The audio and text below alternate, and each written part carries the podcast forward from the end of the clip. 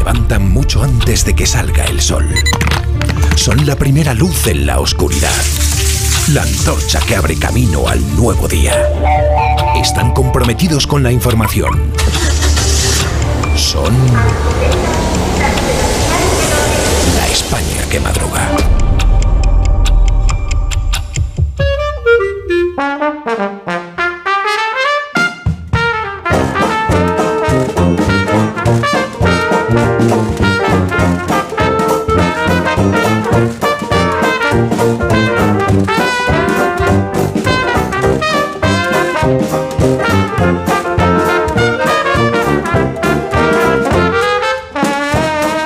La España que madruga el lunes, profesor Rodríguez Brown, buenos días. Buenos días, a pesar del gobierno. El fin de semana, ¿qué tal, profesor? Muy bueno. Muy bueno. un libro que te recomiendo, que es de Emilio Lamo de Espinosa y se titula La disputa del pasado, España, México y la leyenda negra. Eh, Buenísimo.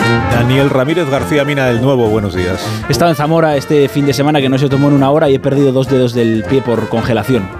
Ah, pues ya lo sentimos. Sí, ¿eh? gracias. Bueno. Rosa Belmonte, buenos días. Muy buenos días, ha traído el nuevo unos dulces y yo ya me he comido dos. Ay, que me- Dulces No, no laboranos, puede es verdad. es verdad. Pues espero que haya traído más de tres.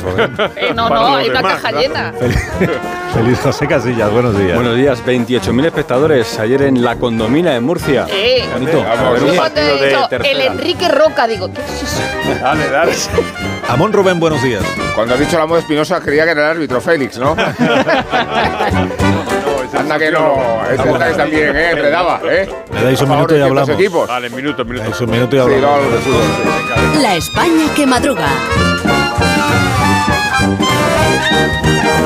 Donde el Sina.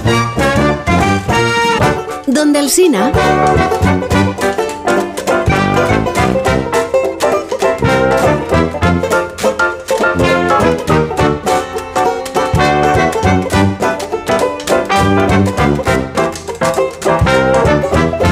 Tarde, muy tarde, muy tarde. Son las 8 menos 19 minutos, una hora menos en Canarias. Hay siete preguntas y media para iniciar la semana, la primera de las cuales es... Aunque sea en inglés, en extranjero, identificáis la voz que protagoniza este discurso hace un año sobre el liderazgo y buen hacer de Ferrovial y su presidente, Today, we honor the merits of Rafael Del Pino as a business leader. business The leader. many achievements of Ferrovial over the past years are certainly the result of good management and leadership. Gestiones. Moreover, the company is a symbol of the compañía es- intense Vamos a escuchar entera. sí, son Spanish 30 company. minutos. Bueno, es, es Nadia Calviño, es Nadia Calviño. Muy bien, la segunda ¿Qué decía pregunta. Nadia Calviño al principio de su discurso? It is always very gratifying to see that. Spanish entrepreneurial and managerial talent is valued Cómo el beyond our talento se valora fuera de las fronteras españolas. Bueno, por ejemplo, por ejemplo en los Países Bajos. La tercera. Mi madre me lava la ropa y sabe que yo no tengo ese pantalón beige que sale en la foto. ¿Qué os parece el argumento que ha esgrimido el alcalde de Weimar para disociarse de la trama del Tito Berni? En todo caso, me parece mucho más delito que su madre le siga lavando la ropa al muchacho. Y tanto, la cuarta. ¿Lo ha vuelto a hacer Ángela Rodríguez Pam, la secretaria de Estado de Igualdad? Pues sí, ahora cuestionando las inclinaciones sexuales de las mujeres, muy sometidas por los que se ve a la falocracia. Por eso para mí es tan escandaloso ese 75% de niñas y chicas jóvenes en nuestro país que dicen, no, prefiero la, auto, la penetración antes que la autoestimulación. ¿no? Eso es... Eh. Pero- pero- Autoestimulación, pero- ¿quién dice eso?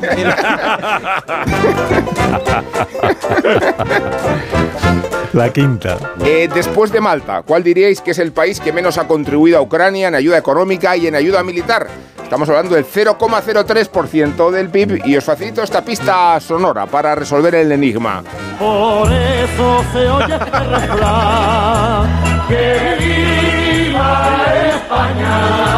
La sexta pregunta. ¿Cuántas mujeres va a sacrificar Pedro Sánchez para que haya paridad de género en su gobierno? Es la oportunidad perfecta para deshacerse de Montero la pequeña y de la mayor, aunque ayer pareciera chiquita de la calzada. Este partido, que cuando ve que en la práctica Igual, una sí. ley... Este partido. Y los abuelos y las abuelas. Este partido. La séptima. Ha terminado ya la goleada del Atleti al Sevilla. Seguimos marcando goles. Venga, otro y otro. y La media, que es la última. ¿Y Pachi? ¿Pachi qué dice? Pachi. Pero ¿Qué Pachi. más da? ¿Pero qué más da? Pachi qué dice. Vamos a los periódicos de esta mañana. ¿De qué tratan hoy, Vamos a Dani? autoestimularnos con los periódicos que vienen muy Hombre, tampoco. hoy. bueno, vengo con chaquetilla azul y pantalones grises dispuesto a ser vuestro niño en esa Ildefonso porque vienen los periódicos cargados de encuestas. Podemos hablar esta mañana de las dos Españas, pero sin mencionar a Franco ni la guerra civil. Fíjense en los dos panoramas diametralmente opuestos que dibujan los sondeos del mundo y el país. En los dos gana las elecciones Feijó, pero en el primero, el del mundo, puede gobernar y en el segundo, el del país, no. En el mundo obtendría 138 escaños que sumados a los 44 de Vox le permitirían alcanzar la mayoría absoluta. En el del país, en cambio, esta alianza vale lo mismo que el Real Madrid en Liga, nada.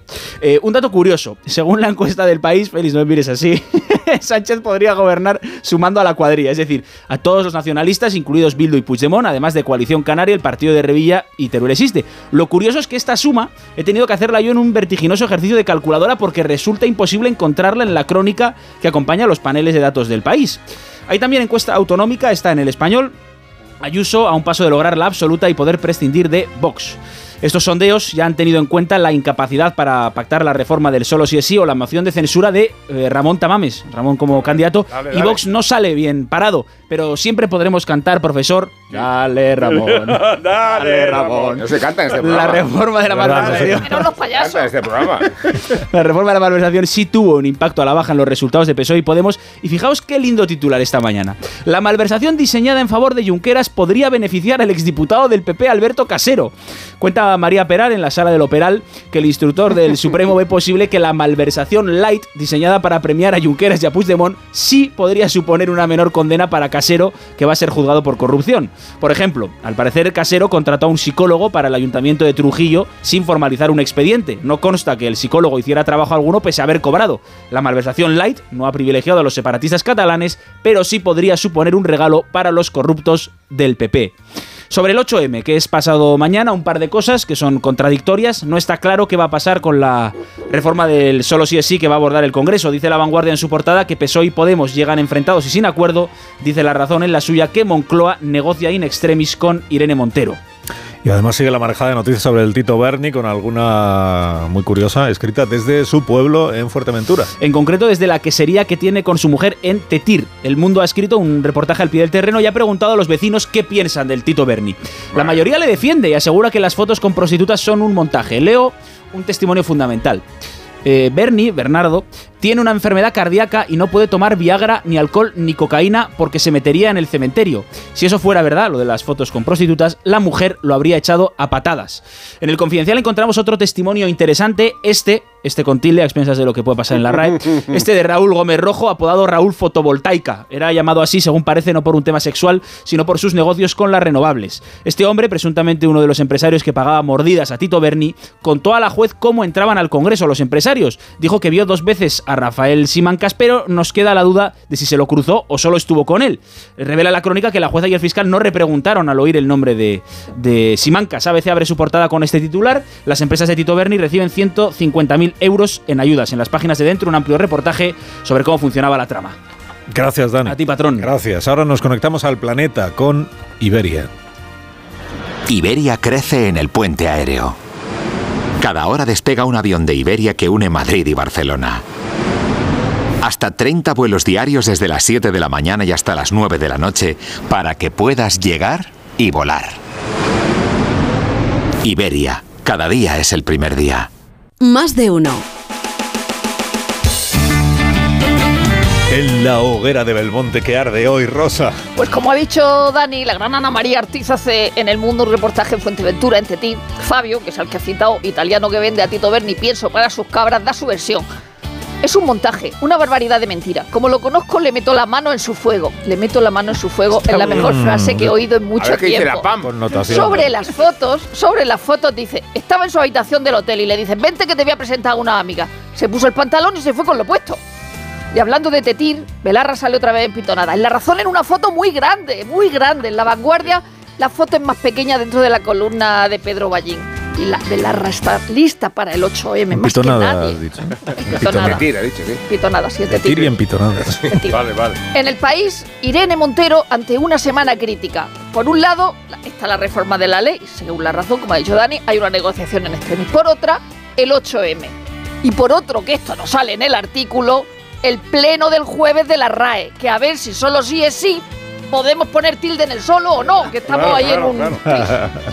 Un periodista nacido en 1980 descubre en la web de Radio Televisión Española Tribunal Popular y hace una página entera en el país. Imagina que descubriera sumarísimo. En su columna de ABC, John Muller cuenta que el presidente de Ferrovial estaba el 23F en el Congreso porque Calvo Sotelo era hermano de su mujer. A su hija Ana María le dijo, abre bien los ojos, que esto es historia de España. Adiós a la OTAN, adiós a la CEE. Aunque se habían tirado al suelo, no sé qué iba a ver. En la vanguardia sale el bolso más feo del mundo. Uno con la cara de Trump y el pelo, peluche de verdad, de Trump, así por arriba. Vamos a empezar a ver mucho el parecido asombroso de Helen Mirren con Golda Meir. Se ha presentado la película en Berlín. Dice en la vanguardia, si tengo algo en común con ella, es mi fascinación por los aparatos de cocina. Ahora llega el despertar liberal de Carlos Rodríguez Brown de la mano del grupo ADECO, que es experto en el sector del empleo y los recursos humanos. Y con estas noticias de empresa, profesor. Ya mismo expansión. Ferrovial vigila represalias en la obra pública. El gobierno amenaza con usar el escudo antiopas contra Ferrovial. Ojo, ojo a esta campaña. ¿Crees intervención? Más intervención. Economía cambia la norma para bloquear una cuarta teleco. Cinco días, siete banqueros del IBEX suman planes de pensiones por casi 100 millones. Asqueroso banquero. Hablando de banqueros, el Banco Central Europeo reduce en 20 mil millones las compras de deuda española. El economista Mira esta noticia. Más de la mitad de los empleos creados en la era de Sánchez son públicos. ¿Lo paga usted, señora? Usted. Debe ser el famoso feminismo. Vamos a la prensa económica internacional. Wall Street Journal, el sector donde cre- crece más el empleo en Estados Unidos, bares, hoteles y restaurantes. Terminamos en el Financial Times, que nos cuenta que hoy, hoy lunes, han caído los mercados en Asia eh, de materias primas, petróleo. ¿Y por qué? Pues porque China, China ha marcado para 2023 el menor objetivo de crecimiento en tres décadas, el 5%.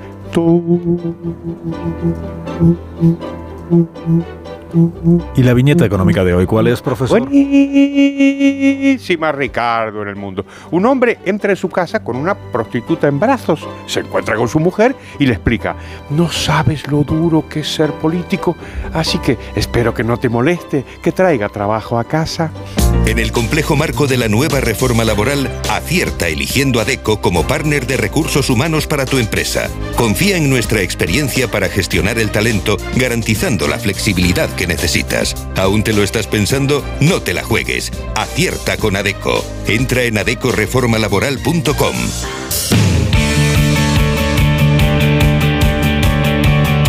por contar la actualidad del deporte con Feliz José Casillas. Y con todas las manifestaciones del AM, del Aston Martin, y con los problemas de- en la coalición que manda en la liga. El podio de Fernando Alonso en la primera carrera del Mundial de Fórmula 1, el único que une, ¿verdad, compañeros? Este lunes al aficionado deportivo y alguno también no deportivo. No digo ya a los alonsistas, también a la bancada de los anti-alonsistas. Puestos de pie tras el tercer puesto y los adelantamientos del asturiano en el circuito de Bahrein. Los más incrédulos, los que dicen eso de a ver qué le espera Fernando Alonso dentro de 15 días en Arabia. Pero también aparecen los críticos, los que dicen que el Aston Martin es una adaptación del Red Bull, que se parece demasiado al coche que ocupó las dos primeras plazas. Quizá tenga que ver, quizá que Aston Martin fichó a golpe de talonario a algunos de los mejores ingenieros de los del otro equipo.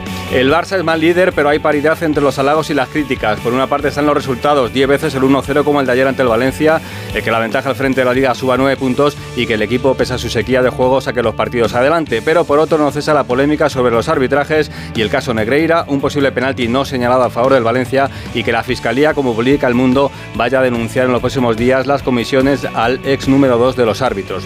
Y el otro socio, el Madrid, al que las encuestas de cada domingo le dan ahora fuera de la lucha por la liga. Ahora sí, ahora no. Dice Ancelotti que sí, que hay, pero el Madrid no marca goles y Vinicius, más que con el balón, tiene un meeting en cada partido con los árbitros y los defensas. Y Benzema es un remiendo del Benzema de la pasada temporada. Anoche 0-0 frente al Betis. Y tenemos esta noche unos una Celta para cerrar una jornada en la que la Lete está como las temperaturas, al alza. Djokovic no consigue, pase las presiones de los organizadores con cartas hasta el mismísimo Joe Biden, el permiso para jugar en Indian Wells en una semana especial en NBA porque en la madrugada del martes al miércoles los Lakers van a retirar la camiseta de Pau Gasol. Será en una ceremonia en el descanso del partido contra los Grizzlies que no va a poder contar con Ja Morant, al que podrían sancionar con más de 50 partidos. Es lo que tiene llevar una pistola en el avión del equipo.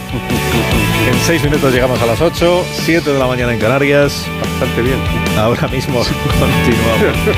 Muchísimas gracias. De uno en Onda Cero. Donde el Sina.